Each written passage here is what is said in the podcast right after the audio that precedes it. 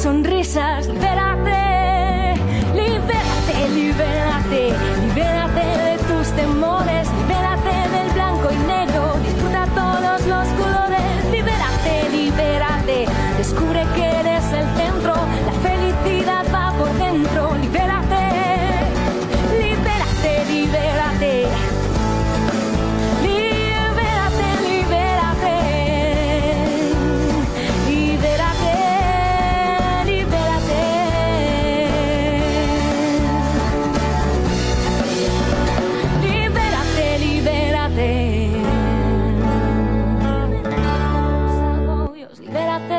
mal rollo.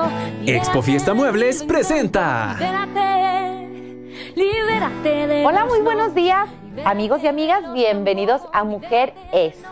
Espero que tengan un excelente sábado, un excelente domingo. Y bueno, pues el día de hoy el tema es Las historias que nos contamos. las historias que nos Claudia. contamos ando en la luna. ¿Cómo están? Hola, muy bien. En el programa número 88 de Mujer es. Hola, Katia, ¿cómo estás? Hola, ¿qué tal Belén? Muy bien, muy buenos días. Buenos días, Claudia. Muy buenos, Buenos días, días. a todos. Muchas gracias por acompañarnos el día de hoy. Y así comenta- como comentaba Claudia, ¿verdad? Un muy buen tema que por algo se le pasó. Dicen que ahí, ahí, ahí puede haber alguna proyección o algo que tienes que trabajar, Clau. ¿Será? Tal vez, me Tal en vez. blanco. Ahorita nuestra especialista nos lo va a decir y ella lo va a detectar y van a ver que nos va a aconsejar perfecto a nosotros y a ustedes. Ella es licenciada en psicología con especialidad en psicoterapia sistemática familiar, integral y de pareja por el Instituto Bert Hellinger de Berlín. Eh, tiene una especialidad en terapia de contención, revinculación afectiva, otra especialidad en psicoterapia corporal y actualmente cursa la formación de biode, biode, bio, ¿qué nos pasa? biodescodificación. Oh, Dios, ¿qué nos está pasando? No, saben que bueno, no quiero darles detalles, pero cada vez que me los aprietan, que lata. Biológica. También tiene experiencia como responsable del área de psicología del EBDI 35 por 20 años y actualmente practica como psicoterapeuta de- desde hace 13 años a la fecha. Y ¿Verdad? nos faltó más de la mitad programa entero. Como siempre falta tiempo para dar eh, pues todo el currículum de nuestros especialistas, nada más para aclarar, el EBDI número 35, ¿verdad? Es una guardería, por lo cual tiene experiencia tanto con niños, adolescentes y adultos. Daniela Galindo, bienvenida. Hola, Katia, muchas gracias. Muchas gracias. El público te aclama, Daniela. El público te aclama. El público te El público aclama. me aclama, Sí, muchas muchas gracias. gracias por acompañarnos el día de hoy. Y pues es un tema que llama mucho la atención. Todas sabemos, ¿verdad? La palabra, aunque nos trabemos, es una de las armas más importantes del ser humano. Te encargo el ponte, por favor. Así es. Bueno, Es- Daniela, perdóname, Sí, Katia, sí, ¿qué sí, estabas? sí, termina. Sí. Ok. Estaba, la, la pregunta, una de las preguntas más importantes es, ¿por qué son tan poderosas las palabras? Fíjate, Claudia, que cuando ustedes me hacen este, el honor de invitarme aquí a platicar con Gracias. ustedes, a compartir sobre este tema, yo desde niña me fasciné con las palabras.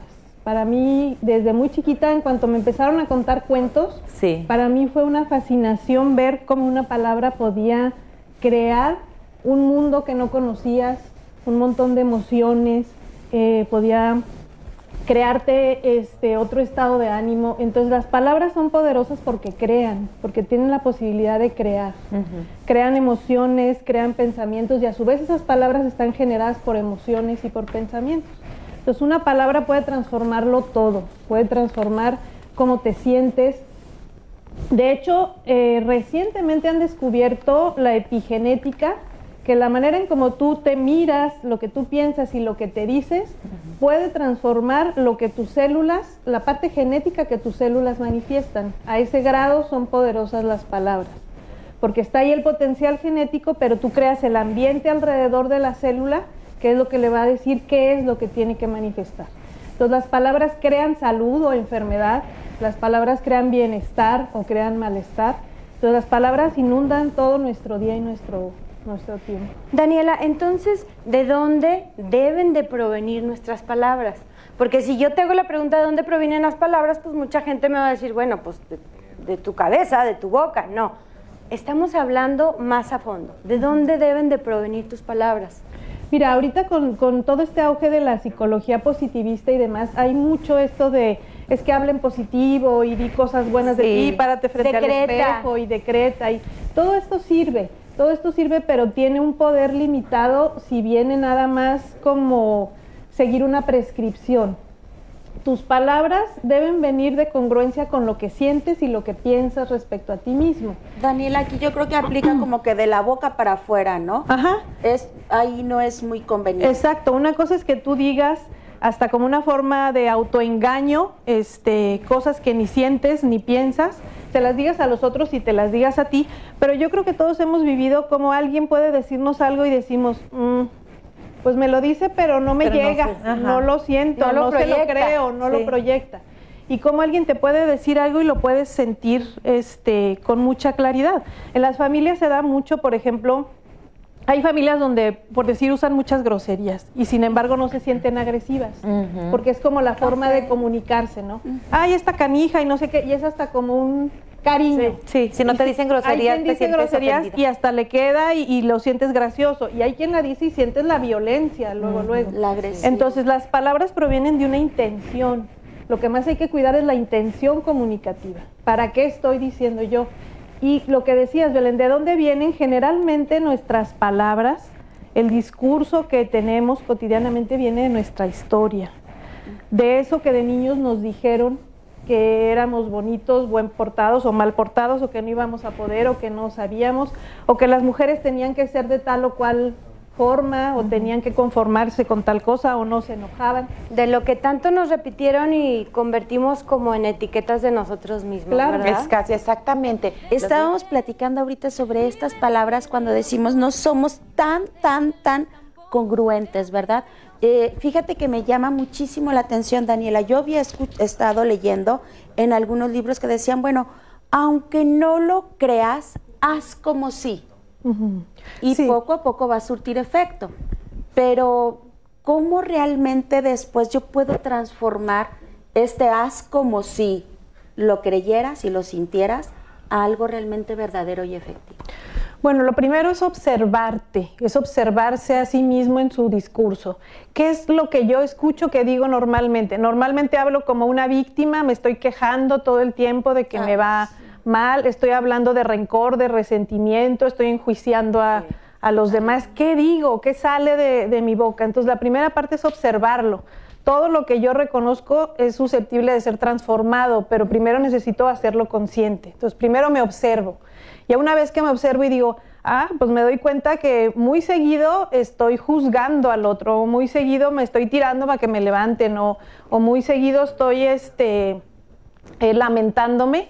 Entonces digo, ¿de dónde viene eso? ¿De dónde viene? Y ahí es como cuando empezamos a revisar que muchas veces son esas voces internas de personas significativas en nuestra vida, de nuestros padres, de nuestros hermanos, de nuestros maestros, de personas que estuvieron alrededor y que en su momento nos hicieron creer que así era la vida, que de esa manera había que interpretarla, o que así era yo y se las compré y me lo creí.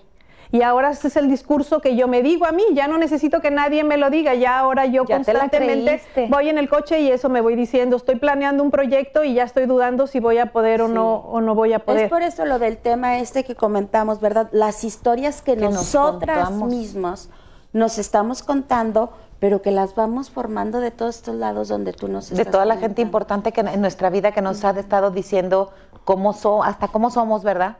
Cómo somos, ¿Qué, ¿Qué, lugar nos toca ocupar? Todos tenemos un guion, como si fuera el guion de una telenovela y luego nada más nos dedicamos a reproducirlo ahora con Verónica Castro, mañana con este, no sé, Itatí Cantoral, pero es el mismo guion. La del El chiste sí, el chiste es que siempre acabo sintiéndome abandonado, excluido, que no pertenezco, que no recibo el reconocimiento que, que me merezco. Este, las mismas heridas y el mismo guion lo voy repitiendo a lo largo de toda mi vida, nomás con diferentes actores. Exactamente. Porque no lo he hecho consciente, no me he dado cuenta que aprendí ese guion y nada más inconscientemente lo estoy repite, repite. Daniela, ¿y qué efecto tiene cuando ya lo haces consciente, cuando te estás autoexaminando?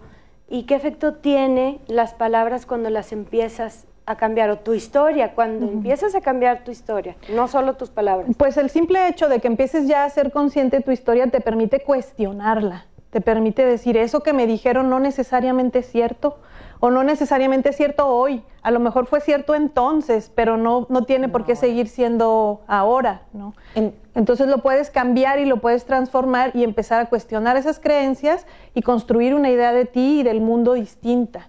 Y entonces poder vivir de una manera más plena, más presente y sobre todo más creativa, que deje de ser una repetición hasta aburrida, ya inconsciente, decir siempre es eh, lo mismo y que tenga congruencia, claro, porque entonces ya me siento diferente y pienso diferente acerca de mí y entonces eso es lo que proyecto y lo proyecto con fuerza. En realidad lo que le da poder a las palabras es la intención y la emoción de la que van acompañadas. Claudia, que, tienes una super duda, ¿ok? Sí, sí, no me dejes preguntarle, déjame Entonces, una de las recomendaciones, pero ya más o menos lo estabas diciendo, una de las recomendaciones es esa, empezar a hacernos conscientes de lo que decimos. Sí, y observar. A ver, sí, sí, a mí siempre me han dicho, pues es que, híjole, eres bien distraída. ¿A es cierto. bueno.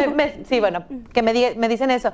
Ya me tengo que poner a pensar, ¿es verdad? ¿Soy distraída acaso? Lo haces consciente y dices, sí soy distraída, ¿en dónde aprendí? ¿Para qué me sirve ser distraída? ¿Qué no quiero mirar? ¿Para qué me sirve no, no, no mirar El ciertas ser distraída tiene, tiene toda su razón de ser, ¿verdad? A veces puede, todo, toda conducta humana tiene una ganancia y un propósito. Nada Entonces, Daniela, una es esa checarnos bien qué es lo que nos estamos diciendo. Por ejemplo, yo sí, pues es que soy bien distraída, ustedes ya se pudieron dar cuenta, ¿verdad? Pero bueno, me, pongo a fijarme en eso. Entre todas las cosas que me dicen, entre todas las cosas que he escuchado de mí, entre todo lo que pienso de mí, ¿qué más podemos hacer?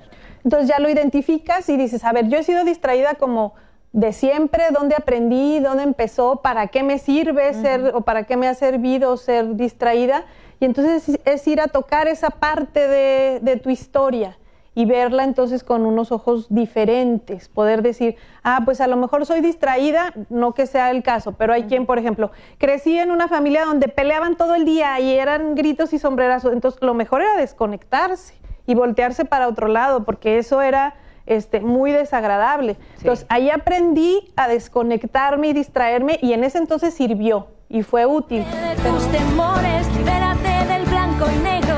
Pues continuamos con este tema súper interesante aquí con Daniela. Daniela, entonces la situación no es el problema, el problema es la historia que nos contamos a nosotros mismos y esta historia nos genera emociones y las emociones nos generan reacciones.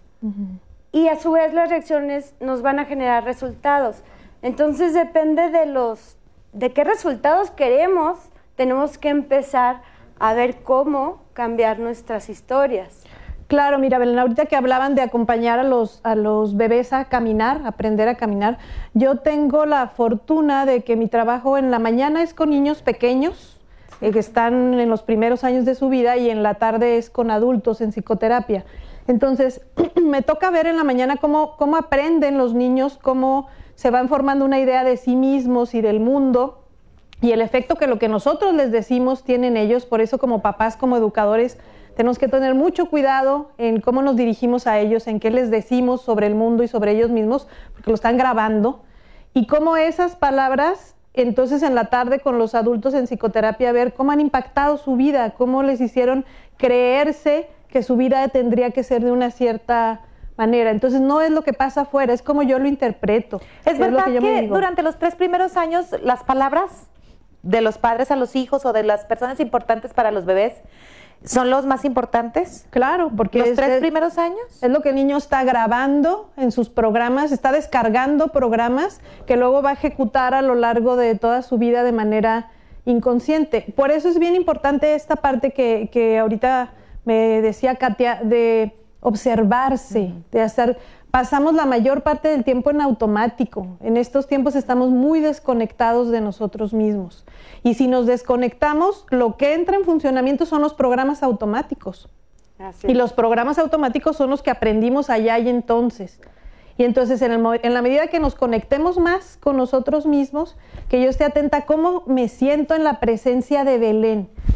Siento bonito, me duele el estómago, me siento cómoda. ¿Qué siento ante ciertas circunstancias? Me voy conectando con lo que necesito, con lo que me hace falta, con lo que me viene bien, con lo que no me viene bien y qué tengo que hacer para cambiarlo y contarme la historia de una manera distinta. En esto, por ejemplo, conocía la historia yo de una chica que, que ella se contaba que aprendió a caminar y no había nadie, estaba solita y aprendió a caminar y nadie se dio cuenta y su mamá contaba que de repente llegó y la encontró ya caminando y no supo ni cómo.